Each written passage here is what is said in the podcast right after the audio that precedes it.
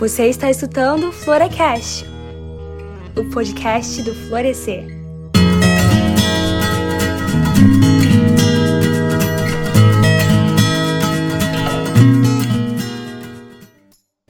Oi, pessoal, sejam todos muito bem-vindos a mais um Florecast, o podcast do Florescer. Se ainda não nos conhece, o Florescer é uma iniciativa criada por mulheres, para mulheres, com o intuito de compartilhar a palavra de Deus nossos aprendizados na jornada de fé e experiências na caminhada cristã no ambiente virtual. Isso não quer dizer que nosso podcast seja apenas para mulheres. Muitos temas abordados são de conhecimento geral e gostaríamos de convidar também os homens a nos acompanharem nas nossas redes sociais e podcast. Então, enquanto escuta esse episódio, aproveita para seguir o arroba Nosso Florescer no Twitter e Instagram. E não se esqueça de seguir nossas colaboradoras também. Tem muita coisa legal esperando por vocês nas nossas redes sociais. E esse é o último episódio da primeira temporada do Florecast. O tema de hoje é: Crente pode respirar? Quer saber sobre o que nós vamos falar? Vem com a gente nessa conversa super divertida.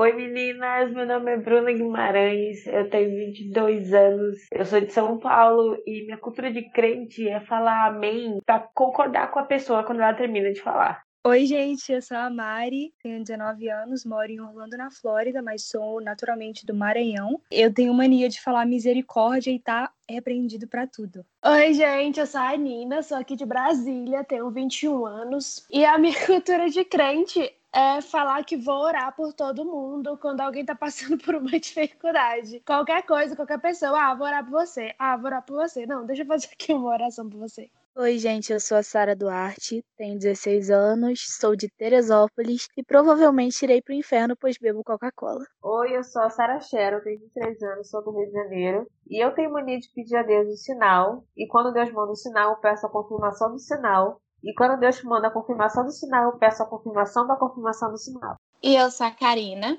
eu tenho 26 anos, moro em João Pessoa, na Paraíba, e eu ainda não superei o fato de que quando criança eu não podia assistir Sakura Cat Captors porque era do demônio.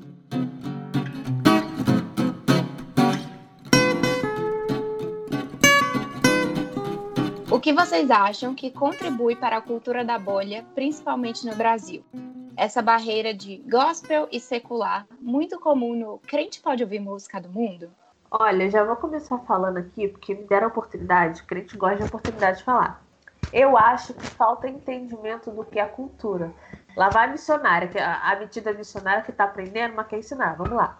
Há, há um tempo atrás eu comecei a, a ler sobre questão de cultura no cristianismo e como o cristão negligencia isso. E eu acho que isso influenciou muito negativamente dentro da igreja. Por, é, sabe, é, é, criou uma barreira, como a Karina falou, para entender certas coisas. Que tem coisas que o cristão não pode, não, não precisa se privar de fazer, de viver, porque o cristão, o crente, ele não está em nada, ele não está no mundo paralelo dividido do mundo, ele está inserido aqui. Ele pode, né? Por exemplo, como a Arsarinha falou, ele pode tomar Coca-Cola.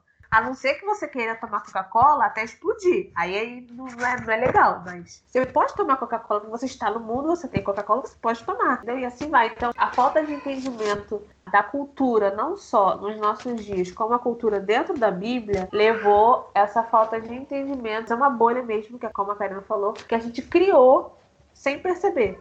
Eu acho que não só pela música do mundo, mas outras coisas que a gente vai citar aqui por diante, assim, assim por diante, mas no Brasil mesmo eu vejo que a galera, desde o princípio, demonizou muito. Eu acho que por causa da demonização, a gente perde muita coisa, a gente perdeu, né? Perdeu muita coisa, de viver muita coisa. Tipo o que a Sarinha falou da Coca-Cola. Antigamente tinha um monte de coisa falando que a Coca-Cola era do diabo, que a empresa da Coca-Cola do diabo, que na, no verso da. No, no nome da Coca-Cola era escrito Alô Diabo. Quem nunca ouviu esse trem? Que tinha aquelas paradas de mensagem subliminar. E acabava que todo mundo acreditava nessas coisas, assim, que se você for parar pra pensar hoje, não tem sentido nenhum. E eu acho que é isso, a demonização. Começaram a demonizar demais, demonizar cantores, demonizar letras que não tinham nada a ver.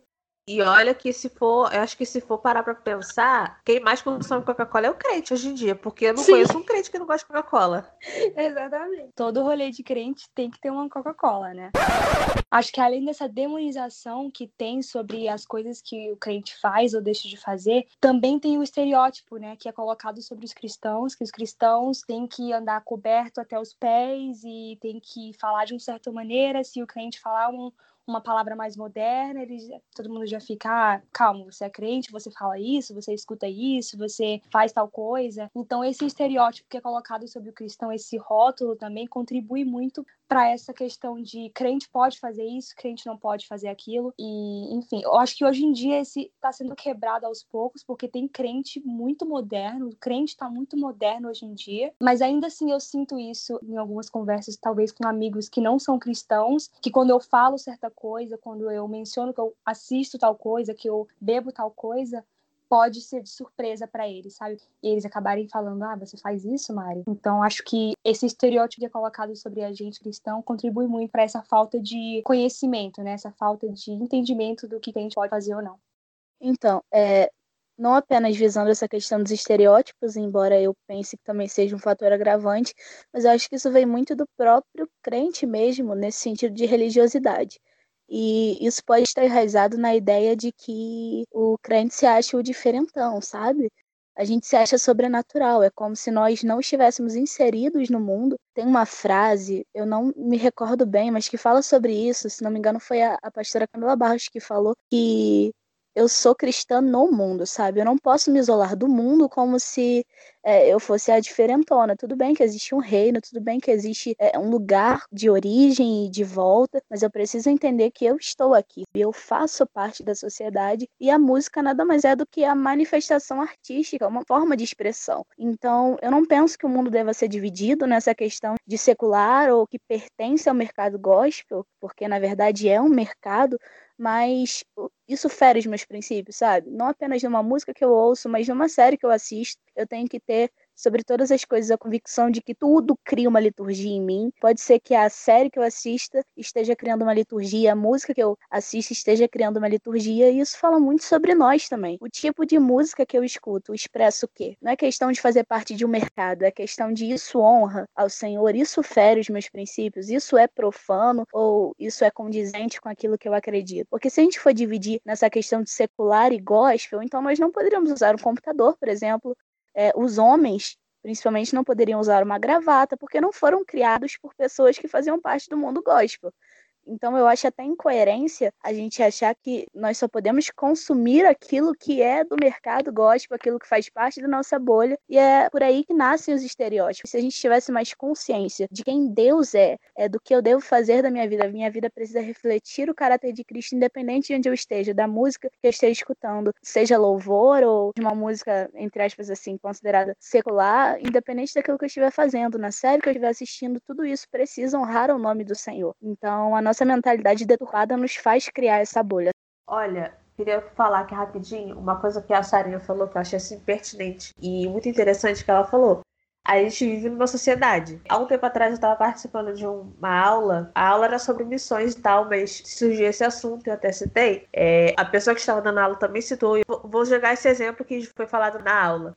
A questão, por exemplo, dos índios. A gente sabe que tem algumas tribos de índios que tem índio que anda pelado. Para eles é normal, faz parte do contexto deles, da história deles, da cultura deles. Então, para eles, aquela questão de andar pelado é normal. Tem um porquê, tem um contexto, tem uma raiz, tem um entendimento. E para eles não é moralidade sexual, mas pra gente é, entendeu? Então, se assim, eu chegar, por exemplo, numa aldeia e falar: você não pode andar pelado. Eu não só estarei sendo ignorante com aquela pessoa, como estarei também assassinando uma cultura. E eu estarei impondo o meu umbigo, a minha fita métrica, em cima da vida de alguém. Eu acho que essa falta de, sabe, essa questão de entender que nem sempre o contexto, a cultura da pessoa seja diferente, que ela seja errada. A questão do índio, por exemplo, eu descobri recentemente por que, que índio anda pelado. Eu não sei se é todas as aldeias que funcionam assim. Mas tem algumas aldeias que o índio que anda pelado é quem é virgem. A pessoa casou ela deixa de andar pelada, ela começa a usar roupa. É uma questão cultural deles. O porquê disso ter nascido, não sei. mas em algumas tribos é assim que funciona. E para eles é normal, eles não veem isso com maus olhos.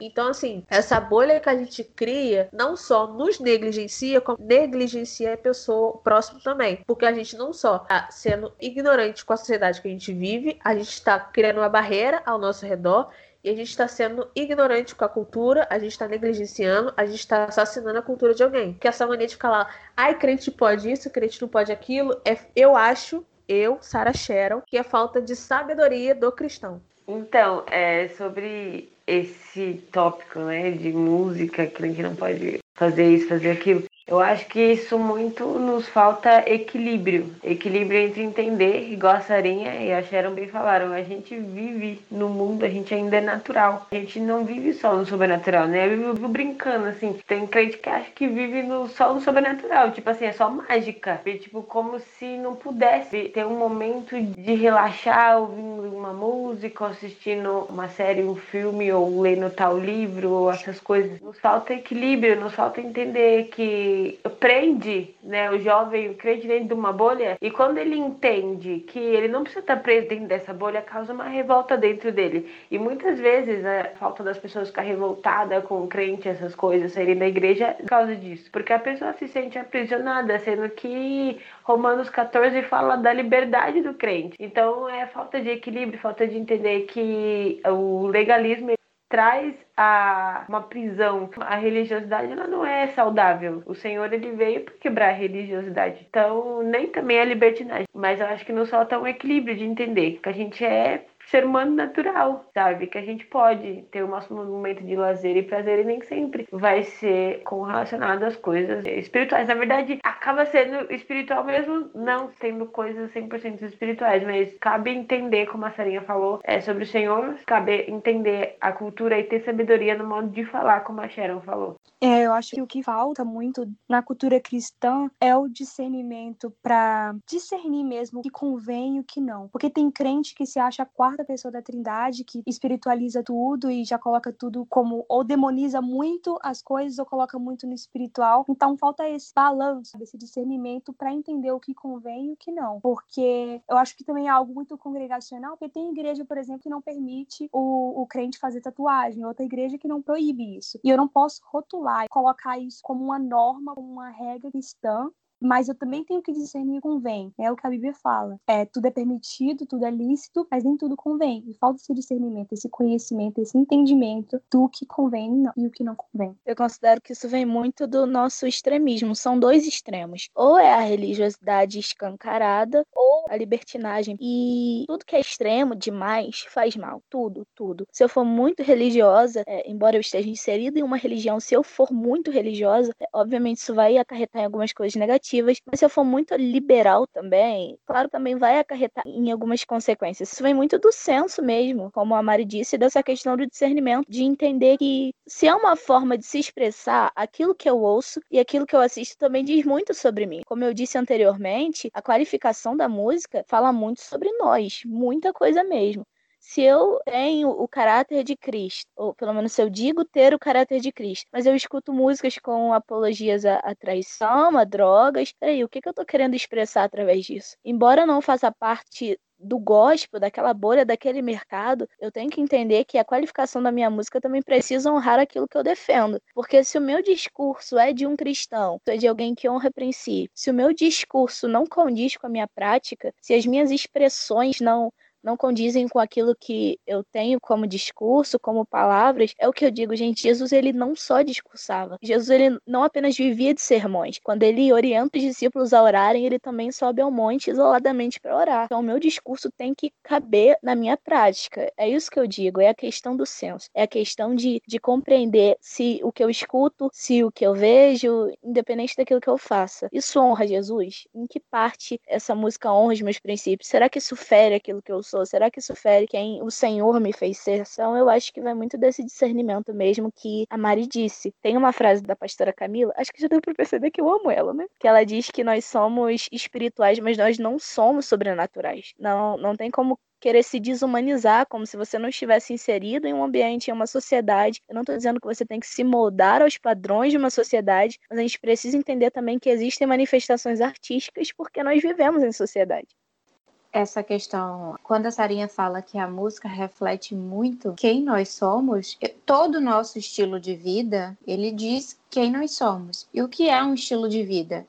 É uma expressão baseada nos nossos comportamentos, nos nossos padrões de consumo, rotina, hábito, a nossa forma de viver, o nosso dia a dia, o que nós comemos, o que nós lemos, o que nós assistimos, tudo isso reflete quem nós somos. E tudo que nós formos fazer precisa de um equilíbrio. Eu sempre falo, a vida precisa de um equilíbrio. Você não pode ser 8 nem 80. Então, se você quer refletir Cristo, a sua maneira de consumo, a sua rotina, os seus hábitos, tudo isso precisa refletir Cristo, mas sem espiritualizar demais a sua vida. Vocês entendem o que eu quero dizer? Não sei se está ficando um pouco confuso, porque na minha cabeça eu tô entendendo o que eu quero dizer, mas às vezes falando, possa ser que não esteja saindo muito bem. Mas não Deu é. entender sim, amiga. Entendi sim, amiga.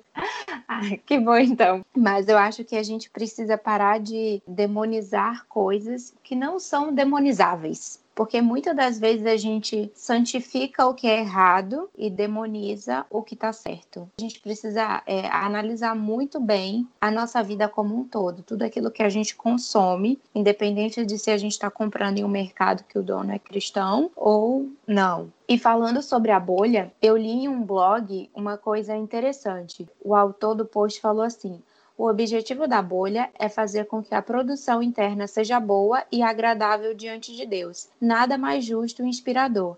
Mas os homens esquecem que o pecado é um problema generalizado. E da mesma maneira que há pecado fora da bolha, há pecado dentro da bolha. É por isso que precisa haver um equilíbrio, porque a nossa natureza é uma natureza caída, é uma natureza pecaminosa. A própria palavra de Deus fala que o mundo jaz no maligno. Então, a santificação plena, a perfeição plena só vai vir no corpo glorificado quando nós estivermos juntos com Cristo, com os anjos, enfim. Então, a gente tem que tomar muito cuidado, porque a gente quer demonizar o que está fora e às vezes a gente esquece de ver o demônio que está agindo dentro da bolha, o pecado que há dentro da bolha. Então a gente não pode partir para o extremo de que o que está fora da bolha é 100% ruim e só o que está dentro é bom e perfeito. Não. As pessoas são pecadoras, quer elas estejam dentro ou fora, vai haver coisas erradas também. Uma prova disso é que a gente tem várias músicas que são cheias de heresia e a gente está cantando nos púlpitos das igrejas. Então é algo que a gente realmente precisa pensar, analisar e mudar. Às vezes, né, já é, parece que a gente pensa assim, eu, digo, eu digo a gente porque é um corpo só, né? Eu, todos os crentes é filho do mesmo pai, né? E a gente pensa que vai ter um pontinho a mais com Deus, assim, se não, sei lá, não escutar música secular. Eu fico pensando, o que, que, deve passar? Tipo, ai, a pessoa pensa que Deus vai falar, hum, essa pessoa não escuta música secular, essa outra pessoa escuta. Ah, então eu vou amar mais essa e a outra eu vou amar menos. Acho que é, é como se tivesse que competir, sabe? Quem é mais crente, ao invés de praticar. O Cacá falou é muito verdade. Aí eu, por exemplo, pessoa fala, não assisto Netflix. Eu vejo muito crente que é muito contra totalmente a Netflix. A pessoa não assiste Netflix, mas só Deus sabe aquilo que ela tá fazendo por trás. Aí, por exemplo, a pessoa tem, tem visto pornografia e ninguém sabe. Então, ela tem pose entre aspas, né, de uma pessoa santificada com a, com a pessoa da Trindade, só que ninguém sabe aquilo que está no coração. Que a gente se preocupa com muita coisa bobinha. Eu tenho batido muito na tecla. Eu vi que os tem alguns que ficaram incomodados com aquele face app, né? Que transformava a pessoa do sexo oposto para um homem numa mulher e a mulher do homem, tipo, na zoeira.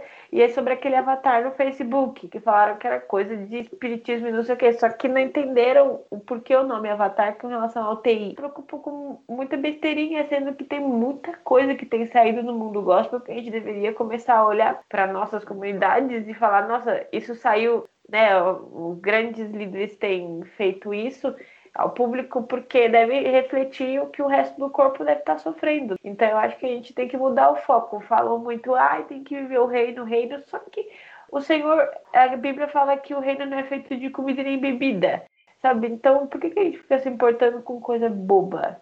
Ao invés de pôr aquilo, aquilo que realmente tem importância. É óbvio, né? A Bíblia fala sobre a intenção do coração. Tem que analisar a intenção do coração. Mas quando a gente vai se preocupar com o que o Kaká falou, os pecados que tem, que nós pecamos, né? Que somos a natureza caída, tem dentro da nossa comunidade, vai acabar tratando as intenções dos corações de cada pessoa. E o próprio Espírito fala com as pessoas. Tem um amigo meu que ele fala, cara, as pessoas pensam que o Espírito não incomoda a pessoa, que o Espírito não fala com a pessoa, porque a relação que a gente tem com Deus é pessoal. É lógico, é com nossa comunidade, mas também é pessoal. Você acha que Deus não vai dizer? para a pessoa, não vai mostrar para a pessoa aquilo que ela realmente tem pecado em excesso nesse sentido. Eu tenho que ficar querendo colocar regras e pesos na vida da pessoa, sendo que o Senhor não tem um fardo pesado a gente tem que começar a, a olhar e entender, porque não assistir ou não Netflix não me faz melhor crente, até porque não existe melhor crente. Nós, a gente é farinha tudo do mesmo saco.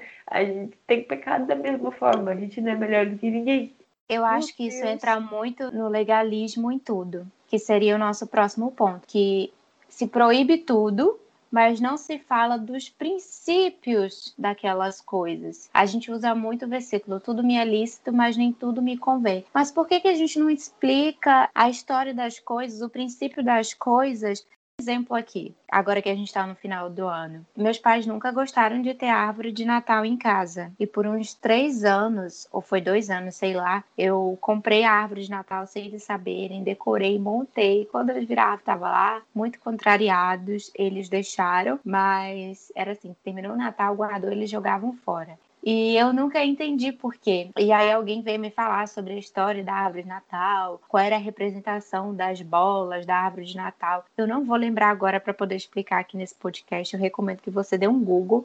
Mas eu ainda continuo gostando de árvore de Natal, gente. Como é que faz? Entendeu? Então a gente assim precisa entender o princípio das coisas, de onde que surgiu determinadas coisas. Não é simplesmente dizer, ah, isso é do capeta e não vai vestir, não vai ouvir, não vai usar, não vai fazer isso aquilo outro. Não, explica o porquê. Porque se a gente chega e fala, é igual falar para uma criança, não põe o dedo na tomada que, que a criança vai querer fazer? Colocar o dedo na tomada, porque aguçou a curiosidade dela. Mas se você explica para a criança, olha, se você colocar o dedinho aqui, vai machucar, vou ter que te levar para o hospital, você vai ter que tomar remédios. A criança não vai querer colocar o dedo na tomada. A gente precisa explicar as coisas. Não, não é simplesmente jogar, ah, tudo me é lícito, mas não tudo me convém. Por que, que não convém que eu faça isso? Porque tem crente que é igual criança, que você precisa explicar tudo detalhadinho, tudo mastigado porque ele não vai ter a paciência de ir lá pesquisar, de procurar, de entender por que, que aquilo está errado. Ele não vai buscar uma orientação do Espírito Santo. Olha, crente é um povo complicado, viu? O reflexo disso, eu tava pensando aqui, antigamente eu recebia muita pergunta de tatuagem é pecado? Colocar piercing é pecado? Já recebi até perguntando se comer docinho de Cosme Damião é pecado. Então o reflexo da bolha tá em toda parte, porque uma das perguntas mais frequentes no meio do cristão é se tatuagem é ou não pecado, sim, sendo que essa pessoa sim. vem perguntar o quê? Na caixinha de perguntas do Instagram do pastor, ao invés de abrir a Bíblia e tentar sintetizar as ideias.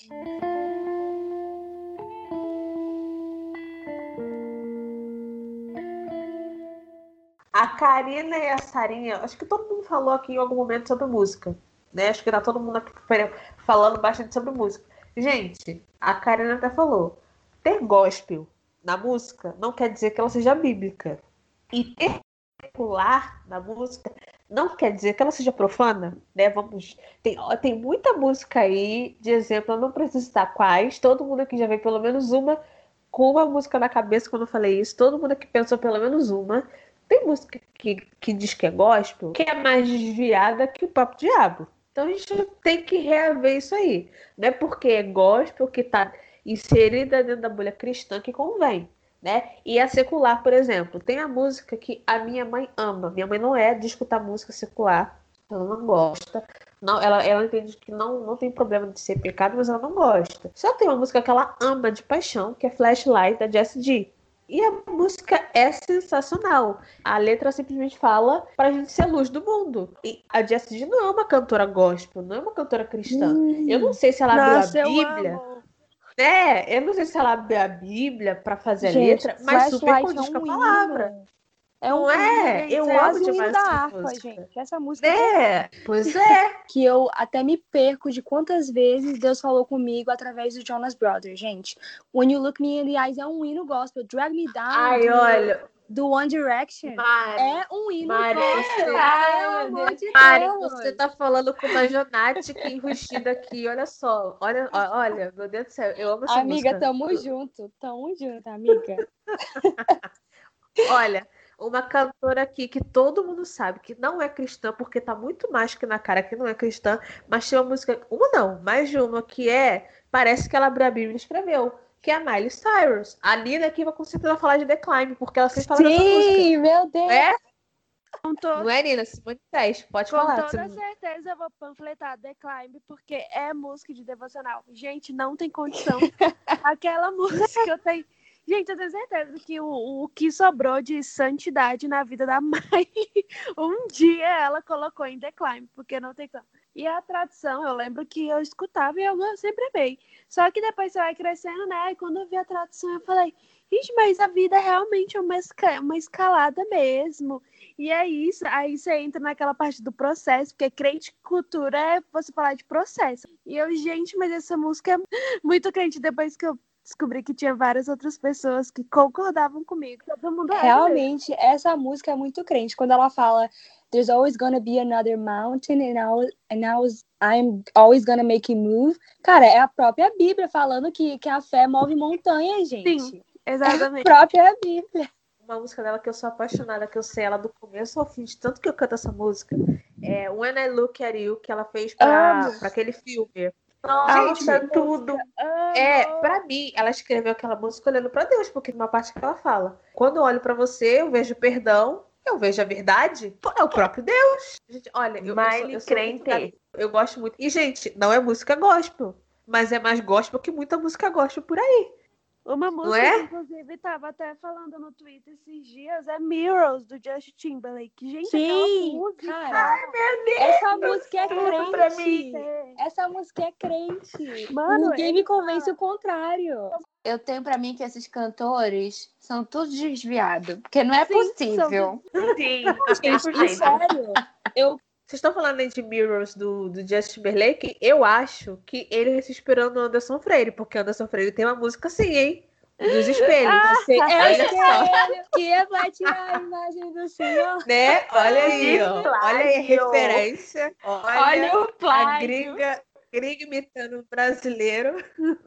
Gente, a verdade é que eu perco as contas de quantas vezes Deus já falou comigo através de música secular. E eu acho que por uma música ser secular, isso não impede da gente ver Deus ali. E, obviamente, tem que ter essência, tem que ter consciência de que nem toda música vai falar com você, mas tem música, assim, que de cantores que não são crentes, que são seculares, que falam com a gente, como a gente falou aqui. É The Climb, Mirrors, tem Drag Me Down do One Direction. Pra mim, é um hino gospel, realmente. Isso me lembra Ai, até uma gente. amiga que ela tava até passando por uns conflitos há muito tempo atrás, assim, e de troca de igreja. A igreja que ela tava era muito tóxica. E ela falou que uma música que falou muito com ela, foi muito crucial, foi Agora Eu Quero Ir da Ana Vitória. Ela, Nina, quando eu escutei aquela música, a letra, agora eu quero ir para me reconhecer de volta. Ela falou que Deus falou mais lá, lá no profundo. E eu fico assim, gente, realmente. Tem algumas músicas que falam mesmo, que Deus usa mesmo para falar. E esse lance de música é a mesma coisa que sempre tem aquele testemunho, ah, Deus usou um mendigo. Deus usou uma, sei lá, já ouvi gente falar que Deus já usou gente dentro de um centro para falar com a pessoa, coisas muito aleatórias, muito assim, que não tem nada a ver, e Deus usou e falou. Deus usou a mula para falar com Balaão, então Deus pode usar sim uma música para falar com a gente. Eu creio muito nisso, com certeza. E, gente, Também e- em e não filme só e música. série, né? Sim, olha, inclusive, Exatamente, Bruna, com certeza. essa questão de filme. Eu vou trazer aqui uma referência gospel de um filme que não é gospel, mas eu tenho certeza que foi proposital, porque não é possível. É Olhos de Marvete aí, atenção. O filme A Era de Ultron. Gente, aquilo ali, olha, é impossível você assistir aquilo ali e não pegar as referências. Não, impossível não é porque eu não peguei de primeira. Mas depois que você ouvir esse podcast, você vai assistir, porque você vai ver referência. Olha só, preste atenção. O Ultron, quando ele nasce, chega um momento aí que tá discutindo com os Vingadores que ele fala: era para eu ser um anjo bonito. E ele continua falando, tem um momento que ele fala: tem uma pessoa que pode destruir o mundo, mas eu vim para destruir primeiro. Aí eu já fiquei ali atento. A história continua, o Visão nasce, perguntam para ele: quem você é? O que, que o Visão responde? Eu sou. E fica aquele silêncio. Aí eu falei: não é possível que eu não pegue essa referência. E tem mais ainda, porque não basta isso. Quando o Visão tá ali dentro daquele caixão, daquele negócio lá que estão construindo ele ainda, a galera começa a lutar ali. Uma galera quer que ele nasça, outra que não quer, que com medo de vir o outro Ultron. Chega o Thor, que teve uma visão do Visão nascendo, dizendo que ele precisa nascer. Aí ele vem lá com o raio dele e, gente, o próprio João Batista. Quem não pega essa. Ó, depois que você ouviu isso aqui, vai assistir Eu Era amo de. Marvete.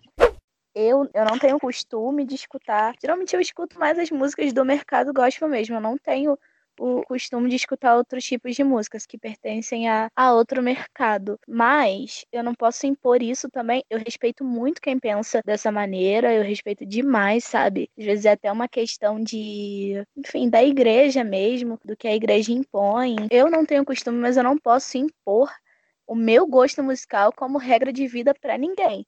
Por exemplo, tem um pastor que eu sigo, que é o pastor Eliseu Rodrigues, e ele sempre diz que nem tudo que é mundano é profano. Existem músicas que são tão boas, carregam tanta qualidade e passam tanta coisa boa pra gente, e, enfim, dentro da bolha você não pode escutar porque não pertence ao mercado. Mas ouvindo as falas de vocês, fica muito nítido, de verdade, isso. Que Deus se manifesta de muitas formas. Sainha, você Tenho- falando isso aí, eu vou pegar até um gancho do que a Bruna Santini já falou. Falou, se eu não me engano, no podcast Crente Pode Ser Artista. É, é até bom você conferir depois que você ouvir isso aqui, quem tá ouvindo. Eu vou falar com as minhas palavras, mas ela fala basicamente isso. Que é muito engraçado que, geralmente, a gente dá o melhor pro mundo e não pra Deus. Por quê? Muita música boa, quando eu falo boa, eu tô falando que ela carrega uma história, um contexto, ela tem uma harmonia muito boa, ela tem divisão de voz, sabe aquela pessoa que se dedica na música, muitas vezes essa música é pro mundo, traz uma coisa diferente, mas carregada assim, sabe, de uma importância numa música. Pro meio gospel, muitas vezes ela não é aceita. Por exemplo, vamos supor que chega um cantor aqui na nossa geração e volta com aquele jazz pesadão, aquele jazz que carrega a história falando sobre racismo, falando da luta dos negros, que o jazz nasceu disso. E vem aquela coisa bonita, acho que todo mundo aqui gosta de jazz, porque jazz é um tipo de música boa. Mas a galera não vai gostar. Eu, por exemplo, já conheci uma banda, ela- eles não cantam, é uma banda instrumental de jazz, se chama, se eu não me engano, Café Gado, o nome da banda. É excelente. E teve gente que não gosta. Por quê? Ai, porque essa melodia não é boa, ai, porque não é gospel, ai, porque não tá no contexto ali do cristão, porque o cristão não escuta jazz, não escuta esse tipo de coisa. E aí, esses talentos brutos aí, galera que se dedica, que faz música boa, o melhor vai acabando indo pro mundo. O cristão tem tanta barreira, cria tanto empecilho, aquilo ali não pode, aquilo ali não é gospel. E, e o melhor que a gente podia estar tá dando pra Deus, tá sendo pro mundo.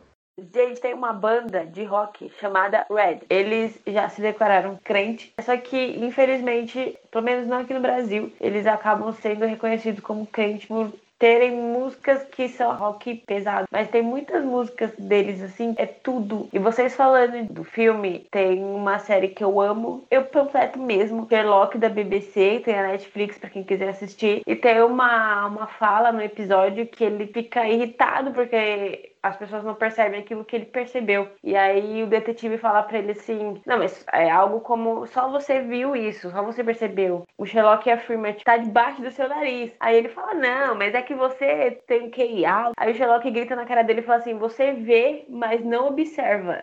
Então, depois que eu vi essa frase, eu falei: Nossa, o Deus é o Senhor falando isso? Só pode. E fica na minha cabeça até quando alguma coisa acontece assim, eu, acaba, a gente acaba não percebendo as coisas, né? a gente tá vendo, mas a gente não percebe, a gente não observa. E o Sherlock, é, a Shan tá se manifestando, porque ela também já assistiu. Ele nasceu com dedução, ele acaba observando muito. Só que o autor da- dos livros diz que o Sherlock foi desenvolvendo isso, esse negócio de perceber, de deduzir, não adivinhar, mas deduzir por observar. Então, se isso não traz um ensinamento pra gente, se isso isso não traz algo é o quê? Sabe, é isso que a Sharon falou, a gente tem mania de jogar o melhor pro mundo e deixar o Senhor com nada, sabe? Como se Deus não fosse falar através dessas coisas. Tem uma música também que eu tava escutando esses dias da, da, ela é velha já, mas eu não lembro o nome. Se alguém souber, é muito bom. Que você escuta, você sabe a tradução. Isso não te leva, não te remete a outro, senão a próprio Deus. Tem a música da Avril Lavigne que é Head Above Water. Ela escreveu quando ela pegou a doença do carrapato, né? Que ela não estava é, sendo curada e tudo mais. E ela fala realmente para Deus. Só que se você for mostrar para um crente, a Eva realmente escreveu para Deus. Só que, ah, mas ela não é crente. Ah, mas que você que ela não tem essa, essa música. Essa música que ela tem de crente, assim, entre aspas. Jesus já não é o suficiente. Pelo menos ela tem algo. Isso não pode ser bom. Tanto que tem uma playlist no Spotify de louvores que ela tá lá. Essa música. Então é sobre saber aquilo, né? O equilíbrio. O crente tem que se equilibrar em cima da prancha, porque acaba afundando. E falar nisso, você me lembrou um vídeo da Hayley de Paramore que viralizou, que ela tá num show e eu não lembro qual é a música que ela tá cantando, porque eu não escuto muito, mas ela deita no chão, ela, eu não sei se ela tá lúcida, se ela bebeu alguma coisa, mas ela deita no chão. Você ouve a música, se arrepia toda, ela deita e grita: "Deus, eu não sei se você está aqui, eu não sei, me ajuda". E ela olha pro céu e, e ela canta com tanta verdade, e eu fico: "Meu Deus, e eu me arrepio inteira, porque é incrível, gente. Eu acho incrível essa parte. E também, quando eu vejo esse tipo de coisa, eu vejo que a galera do mundo, galera assim de fora, eles anseiam muito por isso. Assim, alguns cantores de fora, eles anseiam muito, eles precisam muito disso. E alguns expressam muito bem essa relação assim com Deus, ou então essa não relação. E o que eles querem, às vezes eles estão querendo isso e não, não sabem por onde ir, enfim. Mas eu acho muito lindo esse vídeo da Hayley. Eu vou até procurar. Eu lembro que até uma galera postou assim, ela é evangélica, ela, ela é crente por causa dessa parte. É, quando a Sharon falou da frase da, da Bruna, sobre a gente dar sempre o melhor para o mundo, né? E para Deus, aquele mais ou menos. Eu me lembrei muito de uma discussão, não uma discussão, de uma conversa que eu sempre tenho com algumas amigas minhas, porque muitas das vezes a gente quer ouvir uma música para curtir e porque a gente quer ouvir uma música para curtir, a gente vai procurar essas músicas no mundo, porque cristão não produz essas músicas. E aí eu não tenho hábito de ouvir música secular, meus pais nunca gostaram que a gente ouvisse quando a minha mãe casou com meu pai, ela era convertida, mas ela sempre foi muito fã do Michael Jackson e guardava o, as fitas, discos, essas coisas. Meu pai jogou tudo fora. e aí, é, mas ela sempre gostou muito e desde criança a gente sempre foi, é, tanto eu quanto a minha irmã, ensinada a não ouvir música secular. O meu ponto fraco é o K-pop, gente. Eu tenho uma alma capopeira. Adoro um K-popzinho. Mas aí... me dá.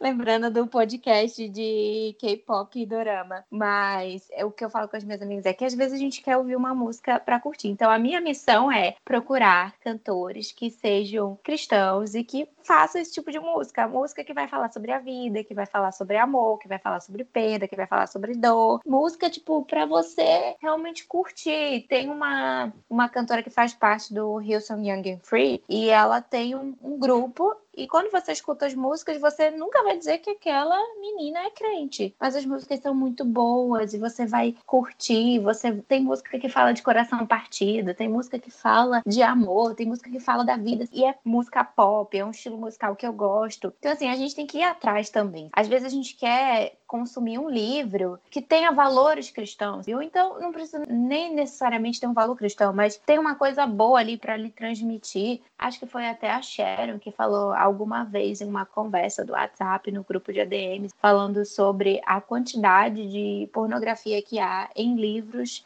femininos, livros de romance feminino, que as pessoas assim não não falam sobre isso. Isso é algo que é muito entregue para o público feminino. E às vezes a gente quer ler um livro de romance que não tenha essas coisas, porque a gente só quer o água com açúcar, fica, ai, sabe? Sem com que a nossa leitura seja poluída. Então, falta escritores cristãos para produzir conteúdo bom, falta produtores, diretores de cinema cristãos para produzir conteúdo bom. Uma coisa que me irrita demais é que às vezes eu tô assistindo um filme de fim de mundo, o mundo tá lá se acabando, terremoto, é zumbi, seja o que for. Aí sempre tem uma cena de um casal que arruma um tempinho para namorar, entendeu? Para aparecer umas coisas lá. Eu não quero ver isso, eu só quero ver o mundo se acabando. É essas coisas que a gente, assim, Eu não vou parar de assistir filme por conta dessas coisas, mas eu também preciso filtrar aquilo que eu vou assistir. E não é simplesmente proibir, não pode mas é fazer refletir o que de fato é pecaminoso, o que de fato não vai contaminar a nossa vida espiritual, contaminar os nossos olhos, os nossos ouvidos, o que não vai contaminar a nossa mente. Eu acho que é isso que falta, não é só dizer não assista, não ouça, não leia, não compre. É refletir o porquê que eu não posso assistir, o porquê que eu não posso ouvir, o que que aquilo vai agregar na minha vida. Isso vai contaminar a minha vida espiritual, porque tem coisas que para uns são banais e para outros afetam a vida espiritual. Como por exemplo, eu tive uma fase na minha vida na adolescência que a televisão estava sendo um ídolo para mim. Inclusive, eu comentei sobre isso no episódio de idolatria. E na busca de tentar tirar essa idolatria da minha vida, eu acabei desenvolvendo o hábito de quase não assistir televisão. A televisão é um pecado? Não é mas naquele momento se tornou um ídolo e logo se tornou um pecado na minha vida. Começou a atrapalhar a minha vida espiritual. Então, é simplesmente refletir o que é que isso me faz pecar. Gente, Michael Jackson é crente, tem certeza? Eu tenho certeza, só para dizer isso.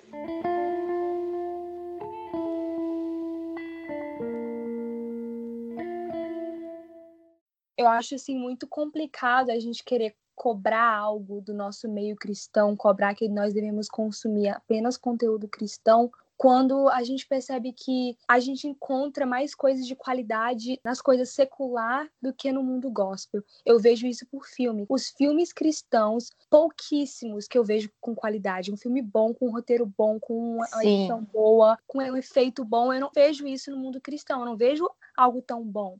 E eu, eu sinto mais prazer em assistir filmes que são seculares, entre aspas, do que ver filme cristão. Porque eu gosto de consumir um conteúdo de qualidade, eu gosto de escutar uma música de qualidade, prezo muito pela qualidade. E, infelizmente, o mundo cristão carece muito disso, de qualidade, de algo que enche os nossos olhos. E sim, acho difícil a gente querer cobrar isso do cristão, de consumir apenas conteúdo cristão, sendo que tá em falta, como você falou, Karina, tá falta cristão no cinema, na música. E a gente produz muito louvor, muita música, mas ah, eu quero uma música mais animada, eu quero uma música para dançar, eu quero uma música para louvar a Deus através da dança, do hip hop, e eu sinto muita falta disso. A gente acaba procurando isso no mundo encontrando isso no, nas músicas seculares, nos filmes seculares. Então, eu acho complicado a gente querer cobrar isso, sendo que tá em falta no nosso meio, na nossa bolha. Que vem a questão da bolha mesmo, né? A gente sair um pouco disso, sair um pouco do nosso mundinho e buscar, buscar fora coisas que a gente poderia encontrar dentro do nosso meio complementando, é, é muito legal que eu lembro de um vídeo da Roberta Vicente que ela fala sobre perfeição. Eu não sei se na palavra perfeição, mas enfim. É que ela fala de Stranger Things, que eu não sei se é na segunda temporada, que depois da segunda temporada eles têm um mini doc para falar sobre como que foi a construção da segunda temporada. Meio que dão a vida por aquilo, são bons roteiros, os atores também, eles fazem horas, passam horas e horas treinando, se aperfeiçoando, fazendo uma coisa para ser perfeita. Os diretores da série mesmo fazem tudo com muita perfeição, com muita qualidade. Eles procuram sempre tá, fazer o melhor. E como a Karina falando sobre filmes, não temos. Música, eu acho que a gente ainda até tem muita música de qualidade, mas filme a gente não tem tantos livros assim com essa qualidade toda, mas ainda filme assim, porque filme é num modo geral. E a maioria dos filmes que são cristãos, eles sempre levam framboesa de ouro. Não sei se todo mundo sabe o que é framboesa de ouro, mas é é o Oscar dos filmes ruins. É tipo a premiação dos filmes ruins. E a maioria de aquele Deus não está morto. Ganhou duas vezes. O 1 e o 2 ganhou framboesa de ouro. Então, assim, a galera não se esforça pra fazer uma coisa boa. Tipo, não precisa nem ter um teor crente, mas a pessoa saber que aquele diretor era cristão. E olha que obra perfeita que ele fez. Olha, com tanta perfeição que as pessoas têm um prazer de ouvir. Porque eu conheço gente que não é crente que ouve música cristã. Porque a gente ainda tem música cristã de qualidade hoje em dia e as pessoas ouvem. Mas filme não tem. Livros assim mais antigos, recentes, não tem tantos que as pessoas se interessam. Mas sério, isso falta real. Eu acho que é perfeição fazer as coisas com colocar qualidade em tudo Sim. que fazer. E não é falta de criatividade. Exatamente, não é mesmo. Não faz, não por falta de criatividade, eu acho que é um pouco de preguiça, porque o nosso Deus é um Deus criativo, é um Deus que pode nos dar a imaginação para fazer Com as certeza. coisas e fazer com excelência. Então, assim, se nós formos nos empenhar para fazer algo, como você falou, Nina, não precisa ter um contexto cristão o filme, mas se nós formos querer honrar a Deus com aquele nosso trabalho, com aquela produção, com aquele filme, se a gente der o nosso melhor, as pessoas vão gostar, porque eu acho que falta isso, querer eh, se empenhar, entendeu? E, e querer fazer como se fosse para Deus. As meninas resumiram exatamente tudo que eu queria falar. Falando de cultura crente, né, tem uma cultura muito feia, muito, muito, muito feia no meio cristão, que é a mania de falar, ah, faz assim que Deus aceita. Gente, Deus, olha, desculpa a expressão, mas a gente é cristão, a gente tá falando do dono do universo. A gente não tem que ficar entregando pouca bosta para quem fez o universo, entendeu? A gente tem, como a Karina falou, a Mari e a Na- a Nina falou, a gente tem que dar o nosso melhor. Porque que- a gente está fazendo a Deus. E o que elas falaram foi extremamente pertinente. Inclusive, se eu não me engano, a Roberta Vicente falou sobre isso na época que lançou o filme Paulo Apóstolo de Cristo. Não sei se foi ela, e nem se foi nessa época. Na minha cabeça, foi. Mas ela falou exatamente o que elas falaram. A falta de produção de qualidade cristã no cinema. Não tem, não tem. Nina falou que uma coisa muito pertinente. Os filmes cristãos sempre ganham framboesa de ouro de pior filme. Isso é muito sério, gente. Produção cristã tem tanto potencial. E como as meninas falaram, não precisa ser uma coisa teológica, uma, uma história da Bíblia. Não, o cara pode ser um. O ator pode ser cristão, o diretor pode ser cristão, o roteirista pode ser cristão. Tá faltando empenho com essa mania de ah, Deus aceita. Gente, Deus é Deus, a gente não tem que ficar dando qualquer coisa para Deus. E a Karina falou uma coisa assim, tocou no assunto da questão do livro.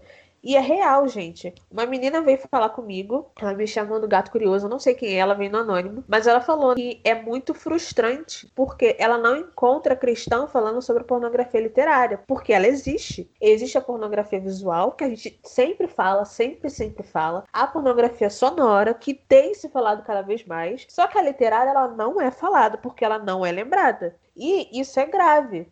Então, por isso, eu quero indicar uma leitura cristã, um romance cristão muito bom, muito, muito, muito bom, que é Amor Real, tem lá no Wattpad. Eu esqueci o nome da autora agora. Ela lançou o primeiro livro, é, Mayra já livro físico.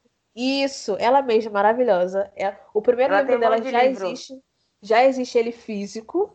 Eu acho que ela não sei, tá, talvez esteja trabalhando para fazer o, o segundo livro físico e ela tá escrevendo o terceiro. É um romance muito bom. Ele te prende e ele é muito bem feito. Ela escreve muito bem, a qualidade é excelente e não tem aquele monte de cena sem necessidade que tem os filmes. Vão ler esse livro, se possível. Vão lá, compre o livro com ela, vai diretamente nela, lá no Wattpad.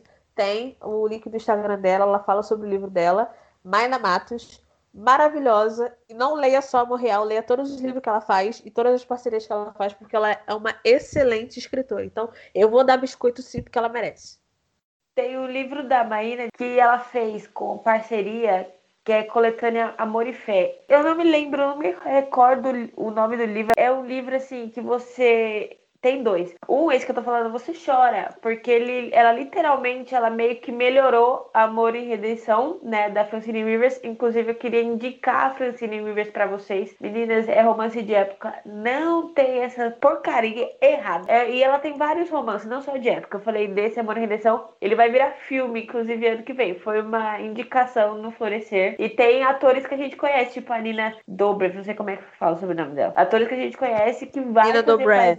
Eu acho. É, ela é top. E também ela tem um livro que se chama Fugindo do Amor, algo assim. Ah, os personagens não se declaram cristãos, mas o jeito que ela escreve é crente justamente pelo fato de que ela não estica essa parte que a gente não suporta, que é a pornografia literária. Vale muito a pena vocês olharem no Wattpad também, porque tem muitas eh, escritoras cristãs e até mesmo escritoras que não curtem esse tipo de pornografia literária, que tem muito livro muito bom. É surreal. Se alguém souber, por favor, ou algum escritor aí que está escutando isso e gostaria de escrever uma distopia, uma, uma ficção científica cristã, porque eu curto muito, se você quiser escrever e me mandar, eu estou aceitando, porque meu sonho é ler uma ficção científica cristã. Sério, de verdade, eu sou louca por esse tipo de conteúdo. Então, se alguém quiser escrever, ó, se alguém souber de algo que já tem aí no mercado, algum livro, por favor, me manda na minha DM no Instagram, no Twitter. Eu tô aceitando. Por favor, tô implorando.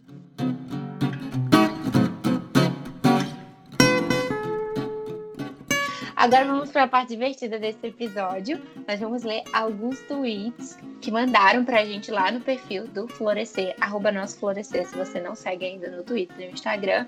Nós perguntamos pro pessoal o que é crente cultura para eles. E tem cada coisa muito engraçada e a gente vai lendo e comentando para vocês. Sharon, você tá com ele aberto aí? Tô e eu já quero ler um aqui que eu achei muito engraçado, porque ele representa muito a minha época, na época que eu me batizei, porque eu me vesti assim. A N falou assim: crente culture é saia jeans, bolera e sapatilha. Quem nunca usou isso no culto que atira a primeira pedra? Meu Gente, Deus. Ai, meu Deus. Tudo eu pra mim. o Senhor considera pecado esse bolero aí, viu? Nossa, gente, esse bolero. Bolero, sapatilha. Qualquer vestido, tomara que caia, Jesus. Nossa, Gente, sim, eu usava. Meu culto da Santa Ceia, eu, eu ia me sentindo, tá? Gente, eu quero acrescentar um aqui. Eu não vi no tweet, não, mas eu tô lembrando aqui porque eu li um tweet relacionado. Quem nunca ouviu aquela música de, de ser batizado no meio do ônibus e ficou com medo disso acontecer com você? Eu, eu tive. Imagina. Que música é essa? Eu não conheço. É da Andréia Fontes, não é essa música? É, eu acho que é de ser batizado no meio do no ônibus. Eu não lembro como é que é a música, Eu mas é, lembro dessa é, é o negócio da pessoa começar a falar em línguas no meio do ônibus e tal. É aquela que a, a criança pentecostal ao ouvir isso aí vai ficar com medo de sair falando em línguas no meio do ônibus. Eu tinha esse medo, não sei você. A- Aquela história do ovo no porta-mala, que o ovo não quebrou, que eu falaram que Crente Deus que ia não ficar no conhece essa porta-mala. história, crente que não conhece essa história não é Nossa, crente. gente, meu Deus, sim. Nossa. Essa história é pra amedrontar todo crente. Exato. Sim. Ó, Eu já a ouvi, Maria, eu já ouvi que o Titanic afundou, é pelo menos no filme, né, que é ficção, que afundou porque o, o carinha lá falou que nem Deus afundava o Titanic. Sim! Então essa é a teoria. sim, Cara, sim, essa sim. é eu antiga, lembro. tá? Essa é antiga. Quem nunca escutou uma dessa? Falavam que é porque ele falou que, que nem Deusa é, derrubaria o, o Titanic. Aí eu fiquei falando bem feito, ninguém mandou desafiar. Tava nem ligando pra isso. Crente negativa. A vingança pertence ao Senhor. Tá Gente, eu detestava quem falava isso, porque Titanic era meu filme favorito, a infância toda. Ai, tudo pra com carreira. raiva de quem falava isso. Ó, a Nina tweetou aqui, crente culture pra mim é a mãe não deixar escutar Xuxa porque é a do demônio. Quem nunca, gente? Quem Gente, nunca? olha só. Gente, minha mãe é fã da Xuxa, então Eu coloquei isso muito intencional porque antes da gente entrar pra igreja, eu era fã da Xuxa. Gente, eu tinha todos os DVDs, tudo, CD, tudo. Eu e minha mãe, minha mãe era fã das Paquitas. Eu cresci escutando Xuxa. Aí quando a gente entrou pra igreja, ela mandou eu jogar tudo fora. Gente, eu nunca esqueço dessa cena de eu arranhando CDs, jogando tudo fora, porque não podia, porque a Xuxa era disso, a Xuxa era daquilo, e não podia, que tinha aquele negócio de ouvir o CD ao contrário. Gente, quem nunca, gente? Quem nunca escutou que a Xuxa tem pacto com o demônio? Cara, esse é um clássico. Nossa, Sim. sim. Clássico do crente. Clássico. Inclusive, hoje ela deu uma entrevista pro Fantástico falando sobre várias polêmicas da vida dela. Tadinha, meu Deus. Gente, tem uma aqui, um comentário aqui que eu me identifico muito, que inclusive tem uma história um pouco trágica com isso. Vou contar aqui rapidinho. Mas a, a Kia Sampaio colocou aqui: é ler, assistir e jogar várias coisas escondidas, porque a mãe falava que era do demônio. Inclusive, gente, tem uma história minha que é que eu, eu sempre fui muito fã de jogos horazes, né? Muito fã. E quando eu tinha uns 13, 14 anos, eu era pô, obcecada. E no último livro tem uma parte que a Katniss ela canta uma música depois, vocês podem pesquisar que ela fala: Você, você, vem pra árvore, onde enforcaram um homem que dizem que matou três. Eu, doida, inventei de colocar pra tocar essa música no Bluetooth do carro. E meus pais, Ah, na época, super religiosos, super religiosos. Falaram, não acredita, é por isso que você tá rebelde desse jeito e fica trazendo o demônio pra dentro de casa, gente. Assim, foi um trauma na vida. E Meu vocês Deus. não, e vocês não sabem o que eles fizeram, galera. Meus pais pegaram os três livros de Jogos Vorazes que eu era apaixonada e queimaram na minha frente. Sabe, igual queima herege na fogueira? Então, ah, Meu Tacaram Deus, e ter. meu Deus. Foi um trauma, de certa forma, na minha vida, porque foi um pouco traumatizante. Hoje eu liberei perdão, né? Tô curado desse mal. Amém. Mas, Glória a sério, Deus. Gente, foi assim, um pouco radical, né? Não, e ela me lembrou esse negócio de livro. Isso nunca aconteceu comigo, porque minha mãe, ela, enfim, essa parte assim de filme e livro ela nunca ligou, não. Mas o lance do Harry Potter, inclusive, tweetaram no tweet que a gente pediu, falaram do Harry Potter. E isso é muito comum, porque assim que a J.K. publicou, eu não lembro se foi a Pedra Filosofal, se foi a Câmara Secreta, várias instituições religiosas fizeram protestos enfim, vários e vários e vários pra falar que ela tá falando de bruxaria e não tem nada a ver. Ela estava um dia num negócio de um trem, ela sentou e começou a escrever, então não faz nenhum sentido a galera demonizar Harry Potter. Gente, pelo amor de Deus, quem assistiu Harry Potter não faz nenhum sentido. Enfim. Ai, gente, eu amo, tá? Sou um pouco suspeita porque eu sou E aí, apaixonada. até hoje eu vejo gente falando de Harry Potter e eu tenho todos os livros, eu incentivo os meus, todo mundo, meus sobrinhos a lerem. E aí eu fui dar pro meu sobrinho, eu falei, olha, lê aqui a Pedra Filosofal, o Harry Potter é muito legal e a Pedra Filosofal você lê rapidinho. Ele nunca aceitou, aí depois minha cunhada me falou que é porque o pastor na igreja falou que Harry Potter era, ensinava as crianças a ser bruxa, a ser bruxa, e que não poderia ler. Eu falei, eu não acredito nisso não. Ai, gente, inacreditável. Inacreditável. É igual com Moana. Falaram que Moana, né, era homossexual porque não tinha nenhum príncipe com ela. Meu Eu falei, Deus. Ah, "Oxe, não. Ai, ah, eu não Falei, não, não escuta pode, não, aqui não. e escuta aqui. Precisa de homem? Ah, não. Quatro de Eu dez. fui, eu fui assistir Frozen 2 com algumas meninas da minha célula. Se vocês, meninas, estiverem ouvindo esse podcast, eu estou expondo vocês, é isso mesmo. E aí, elas o comentário de todo mundo era: Ai, eu não gostei do final da Elsa. Ai, eu não gostei. Não teve um príncipe pra ela. Eu, pra que que precisa? A Elsa é uma mulher empoderada, entendeu? Autossuficiente. Independente. Deixa ela ser feliz. Ela não precisa de um príncipe pra salvá-la. Ela salva todo mundo. Exatamente. Não, tão- gente, quem-? Eu já falar, tô prevendo que vão me chamar de feminista, gente. Tenho certeza que vão me chamar de feminista por conta disso. E vamos dentro. Ah, Olha. E quem nunca escutou que, na verdade, a Elsa é lésbica, né, gente? E Ah. é gente, olha, Nossa. sempre. Sempre. Ai, Ela, a querida. O crente se Sim, a supera a, cada dia, de verdade. Olha, vocês estão falando aí, eu lembrei de um vídeo que eu vi uma vez de um pregador. Eu não sei é qual é o nome dele, porque eu vi o vídeo solto. Só sei que ele tava na rua, eu acho que ele tava com uma camisa de uma banda de rock, de caveira, eu não sei. E aí o irmão chegou e falou: essa camisa é do demônio. Aí ele, não, é minha. Fui eu que comprei. Se o demônio quiser, ele que compra dele. Ai, gente. Olha, eu vi o vídeo desse Certíssimo. Mas vamos lá, vamos continuar. Olha só, no tweet aqui do, do Florescer, a Alanis falou uma coisa que, olha, é muito verdade na minha vida. Crente Culture é a mãe que não deixa assistir Naruto porque é do demônio. No meu caso, não foi minha mãe que não deixou. É contar a história aqui do rolê. Teve uma vez que um garoto, eu tava num grupo, um garoto começou a se interessar por mim e me chamou pra fazer amizade, conversar e tal. Conversa vai, conversa vem. Ele perguntou o que eu gostava. E eu, naruteira, falei, gosto de Naruto. Ele falou, cuidado pra não ficar endemoniada, hein? Tudo, tudo que ele tá ouvindo, Ah, garoto. pelo amor de Deus. É isso. Gente, homem é Ele A engraçado. Sarah virou pra ele e falou assim: Thank you, next. E ele não parou por aí. É ele não parou. Ele não, ele não falou, Naruto tem um monte de mensagem subliminar. Você vai acabar recebendo um monte de demônio por causa de mensagem subliminar que você vai aceitando, que você vai assistindo, piriri pororó. Não sei o que. Eu falei, meu filho, tanto de coisa cristã que você consegue achar ali na história de Naruto, você vai falar que é coisa do demônio? E, gente, ele não desistiu. Eu fiz ele desistir de encher meu saco falando de Naruto todo dia. Eu falava de Naruto. Sempre quando ele me chamava, eu falava que tava assistindo Naruto. Eu mostrava foto de Naruto. Aí foi que ele desistiu, porque, né, a pessoa pra chegar em mim, a pessoa tá interessada. E a primeira coisa que ela fala é cuidado pra não ficar endemoniada, pelo amor de Deus.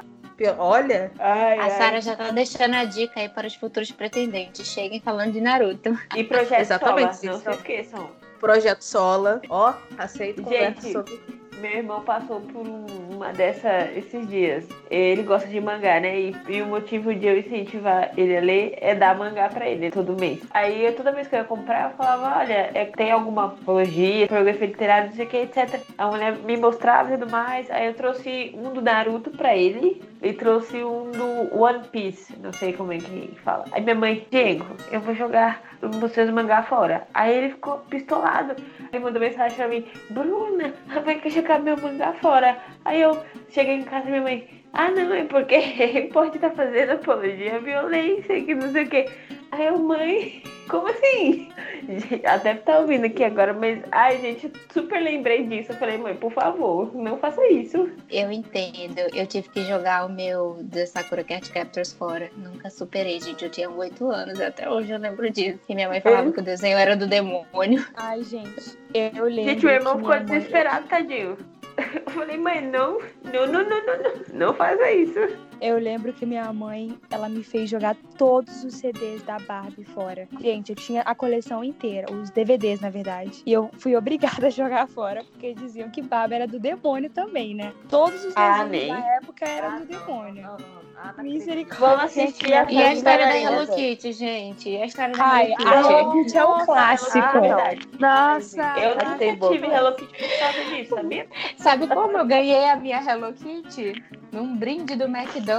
Ela era um furador de papel. Eu lembro até hoje. De um lado furava uma florzinha e do outro um coração. Gente. Oh, Foi Deus. assim que eu tive minha primeira Hello Kitty, primeira e única. Quando eu descobri a história da Hello Kitty, que eu achei que eu tava endemoniada porque eu gostava dela. Ai meu Deus, eu não. Ai, gente, que top. Os pais sempre botando terror na gente. Aqui na minha família, eu gostava muito de assistir RBD. Obviamente o mexicano, porque o brasileiro não presta. Tava eu assistindo RBD. Desde cantando, né? Salaqueira tem silêncio. Meu Deus, eles achavam que eu era a Roberta da vida. Ai, minha mãe nunca deixou. Eu assisti Rebelde. Quando ela viu a propaganda no cinema, ela virou pra mim bem séria e falou assim: Você não vai assistir essa novela. Porque isso é um incentivo à rebeldia. Sim, eu não assistia. Eu não assistia por puro desinteresse meu mesmo, mas minha mãe falava a mesma coisa. Eu assistia, né?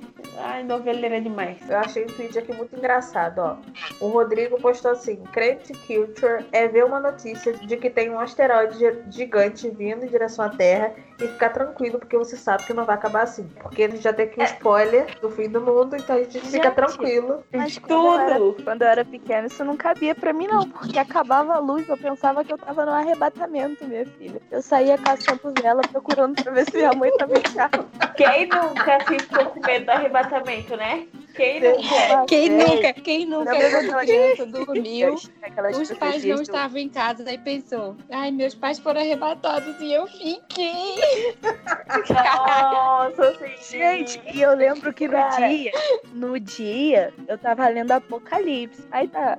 Aí, por que aquelas profecias que o pessoal sempre faz? Ah, o mundo vai acabar tal dia. Tinha aparecido na televisão a mulher lá falando que o mundo ia acabar naquele dia. Aí de noite acaba a luz, eu falei, meu Deus, eu fui condenada. Lascou. ai, ai. Gente, Tô pronta pra deitar de tobogã. gente, quando eu não entendia Apocalipse e tal, quando botava o medo, né? Eu tava de boa, não começou conversando e tal, mexendo no notebook, tudo apagado. Minha mãe na sala e um silêncio. Aí do nada começou uns barulhos na rua. De gente falando e é, instrumentos, não sei o que. Eu já fiquei atenta, né? Falei, ué? E começou a crescer o barulho e eu, mãe, mãe, e ela não respondia. Eu falei, ah, pronto. Ah, pronto. Minha mãe foi e eu fiquei. Eu falei, Deus? Mas era só a precisão, nada demais.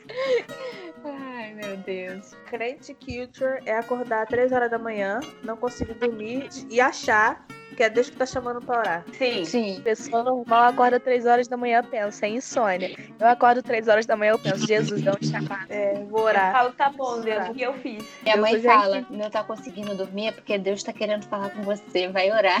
Minha mãe também Sim. fala a mesma coisa. Gente, crente culture também é conhecer Lifehouse. Quem não conhece Sim. Lifehouse não é crente. Sim. Gente, desculpa, eu acho que eu não sou crente, porque eu não conheço. desviada, temos uma desviada aqui. É revelação do Espírito. Amiga, Já vou pedir perdão. Procura depois no YouTube Lifehouse. Porque, olha, todo mundo. procurar Inclusive, gente, teve uma vez que eu tava assistindo. é, quando eu comecei a assistir Smallville, no primeiro episódio toca a música de Lifehouse. Eu falei assim, gente, Smallville é crente? Oh, meu Deus! Pra mim, Eu vou procurar de depois. Crente, ter cultura de crente é aprontar já com medo de Deus revelar pra sua mãe. Uhum. Eu matava a aula, eu matava a aula, passava 15 dias, minha mãe sentava comigo e falava: Onde que você tava 15 dias atrás nesse horário? Eu, sonsa que sou, né? Falava, ah, tava estudando, com certeza. Começava a chorar. Nossa. Ai, gente. E eu Ó, ficava boa da vida ainda. Eu ficava revoltada com Jesus. Eu falava, caramba, eu não posso fazer nada que o senhor já conta. Eu toda. Uma vez eu fiz algo, não vou contar aqui porque eu não Senhor quero fala, expor. é isso mesmo, amada. Aí a minha mãe disse, ô Karina, bem tranquila, você fez tal coisa? Eu lembro que eu tava passando, passando rímel. Minha gente, a mão congelou. E eu fiquei me encarando no espelho na minha mente. Caramba, Deus, precisava revelar. Eu fiquei gelada. Aí eu, eu não podia mentir, né? Eu falei, pois é, né, mãe? Aconteceu. Se Ai, isso nunca ai, aconteceu com nunca vocês, sintam-se privilegiados. Ai, gente, a minha, minha mãe nunca foi a irmã do Coque, não, né? Então, graças a Deus, isso nunca aconteceu. Até eu hoje, minha filha que tem medo, a até mãe, hoje. Acho que Deus tem uma relação, assim, especial com mães. Que ainda que ela não seja mãe do Coque, o Senhor vai falar. E ela vai saber. Aí eu falo, Gente, ah, ó, não, Senhor. eu, eu falo com Deus todo dia que eu quero ser aquela mãe. Quando o filho não conseguir conversar comigo, Deus vai me revelar. Entendeu? Eu vou deitar a cabeça no, no travesseiro e vou saber. Se tu não me contar, Deus me mostra. Irmã do Coque. Gente, o medo dos filhos. Se eu lembrar de um cultura de fez que a gente não falou, que a gente às vezes não precisa de despertador, porque o Senhor desperta na hora certa de acordar. Sim. Com certeza. E eu já tinha tanta segurança que eu nem coloco o celular pra, pra despertar. Eu nem colocava, né? Agora também já, já não abuso. Eu nem colocava o celular pra despertar, não. Eu ficava assim, Jesus, o Senhor vai me acordar no horário correto. É a fé. Infelizmente, Jesus nunca me acordou no horário correto. Isso é falta de oração, Karina. Vai orar. Vou, vou sair daqui desse podcast e vou pôr meu joelho no chão. Eu vou dizer, Jesus, me acorda amanhã. Gente, crente culture também é dormir na vigília. Quem nunca dormiu na vigília? Ai, meu Deus do céu, eu dormi que soninho nunca? já. Quem nunca deitou no chão, tirou um ronco e fingiu que tava orando deitado? Sim. Sim, dormir no meio da Uma vez pregação sem querer, às vezes. Uma vez tava eu e uma amiga também no no culto, culto normal. Tava tendo culto, a gente tava morrendo de sono. Aí ela deu a ideia, por que, que a gente não abaixa a cabeça no banco e finge que tá orando? A gente cochila enquanto o culto não acaba. Beleza, a gente dormiu. O culto sa- chegou ao Ministério de Louvor, acabou o louvor, veio mensagem, acabou a mensagem, os agradecimentos, a bênção apostólica, todo mundo levantou, saiu e a gente tava lá dormindo. A unção era grande. Ah, tá. Foram acordar a gente, perguntaram se, se a oração eu- tava boa. Olha. Oração Uma vez- poderosa, hein? Uma vez meu, a gente foi orar no ar, né? Tinha oração nos lares aqui toda segunda-feira. A gente foi orar no ar, só que o que, que acontece? Meu pai tinha trabalhado o dia inteiro, então pra ele tava sendo pesado, né? Ele tava muito cansado. Aí manifestou um demônio lá e a gente tá crente que o meu pai tá sentado no sofá orando, né? Meu pai tava dormindo, dormindo. Todo mundo Satanás, tipo, moço, moço, me expulsa. O demônio, o demônio acorda, você não me expulsar, não? demônio nem usou. Despertador é um demônio.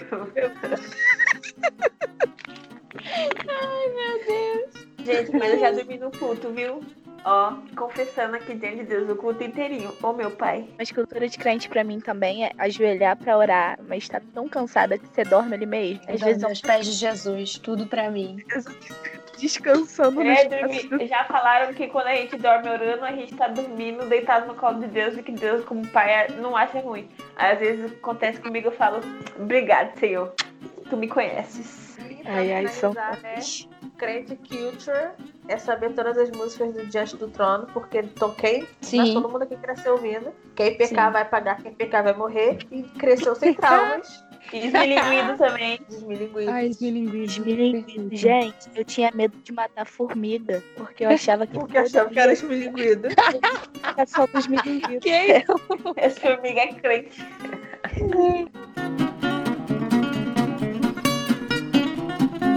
E é isso, nós chegamos ao fim de mais um episódio. Muito obrigada por nos acompanharem ao longo dessa temporada.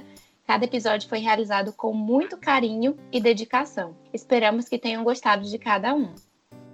Gente, muito obrigado por todos os podcasts que vocês ouviram. A gente fica muito feliz quando vocês dão feedback, quando vocês participam, como esse do, da cultura do crente que vocês comentaram. A gente leu a maioria, a gente não conseguiu ler tudo, mas a gente está de olho em vocês. Obrigada por ouvirem, fico feliz de participar e tamo junto. Um beijo.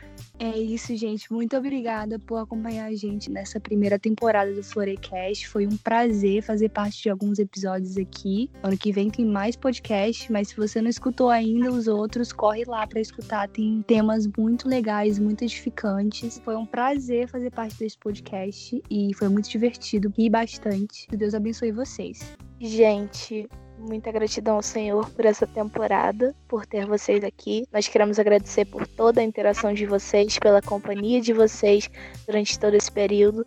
Nós cremos que o Senhor tem preparado coisas ainda maiores para as próximas temporadas que estão por vir.